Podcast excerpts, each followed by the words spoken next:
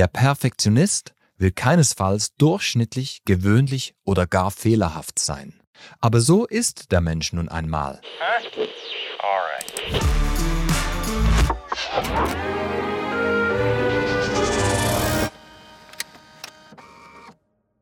Hallo, mein Name ist Christian. Ich bin Alkoholiker und seit 20 Jahren trocken. So begrüßte uns ein älterer Mann im Schulunterricht über Suchterkrankungen. Christian hinterließ einen bleibenden Eindruck bei mir. Die Kirche würde stark an Überzeugungskraft gewinnen, wenn wir Christen mehr wie die anonymen Alkoholiker wären, sagte der amerikanische Theologe und Psychologe John Ortberg in einem Referat. Hallo, mein Name ist Emanuel.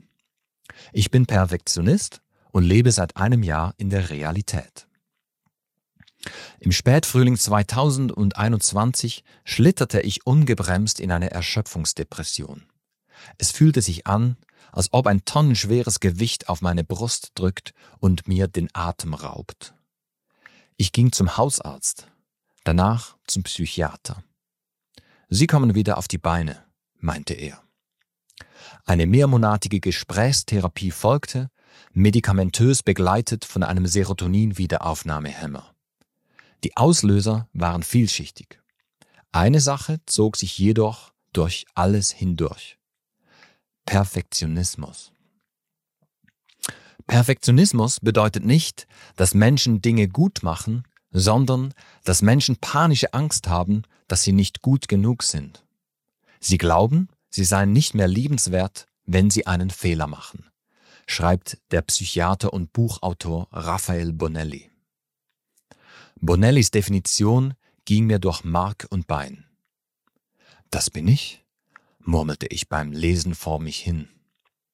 Bonelli schreibt an einem anderen Ort, der Perfektionist will keinesfalls durchschnittlich, gewöhnlich oder gar fehlerhaft sein. Aber so ist der Mensch nun einmal. Also gilt es, mit der eigenen Fehlerhaftigkeit leben zu lernen, zu akzeptieren, dass man nicht der oder die schönste, cleverste und erfolgreichste ist. Eine Erkenntnis, die erleichtert, weil mit ihr eine Menge Druck abfällt. Mit der eigenen Fehlerhaftigkeit leben lernen, wie soll das gehen? fragte ich mich. Ich erhielt von meinem Umfeld öfters den Rat, ich solle meine Ziele halt nicht so hoch stecken. Die hohen Ideale sind aber gar nicht das Problem. Der Mensch braucht sie, um dadurch Raum zur Entfaltung und Weiterentwicklung zu erhalten. Ein hohes Ideal kann mit dem Polarstern verglichen werden, der den Seefahrern als Orientierungspunkt diente. Seefahrer wie der isländische Entdecker Leif Erikson wären nie auf die Idee gekommen, sich den Polarstern selbst zum Ziel ihrer Entdeckungsreisen zu machen. Die Unerreichbarkeit des Polarsterns war aber kein Grund, sich nicht an ihm zu orientieren. Ein anderer Ansatz, der mir von anderen empfohlen wurde, ist das Pareto-Prinzip, auch 80 zu 20 Regel genannt. Es besagt, dass 80 Prozent der Ergebnisse mit 20 Prozent des Gesamtaufwandes erreicht werden. Die verbleibenden 20 Prozent der Ergebnisse erfordern mit 80 Prozent des Gesamtaufwandes die quantitativ meiste Arbeit. Doch auch dieser Ratschlag hinkt. Denn wer würde seinem Automechaniker sagen, er solle die Bremsen so reparieren, dass sie in 80 Prozent der Fälle funktionieren? Oder dem Heizungsinstallateur, er solle schauen, dass die Heizung an 80 Prozent der kalten Tage heizt? Das funktioniert so nicht.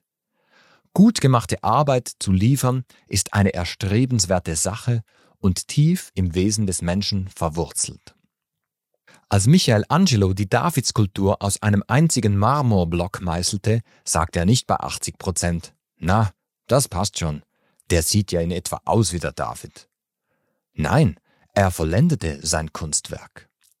Er erschuf damit die erste Monumentalstatue der Hochrenaissance. Sie gilt als die bekannteste Skulptur der Kunstgeschichte. Warum erlitt Michelangelo dabei kein Burnout? Der Druck zu versagen müsste doch enorm gewesen sein. Die entscheidende Frage lautet, wer oder was stand im Vordergrund seiner Arbeit? Das Kunstwerk oder der Künstler?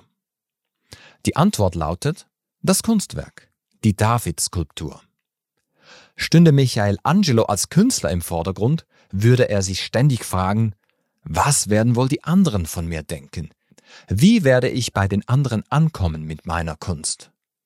Werden sie mich dafür wertschätzen? Genau da liegt der springende Punkt, der den großen Unterschied macht. Wenn ich meinen Wert als Mensch vom Ergebnis abhängig mache, gerate ich in eine zerstörerische Negativspirale. Bei mir fing der Weg zur Freiheit mit der Korrektur meiner Selbstwahrnehmung an. Es kostete mich große Überwindung, mich anzunehmen mit meiner Fehlerhaftigkeit, Durchschnittlichkeit und Gewöhnlichkeit. Ich übe mich täglich darin, meine Unvollkommenheit nicht nur auszuhalten, sondern liebevoll zu umarmen.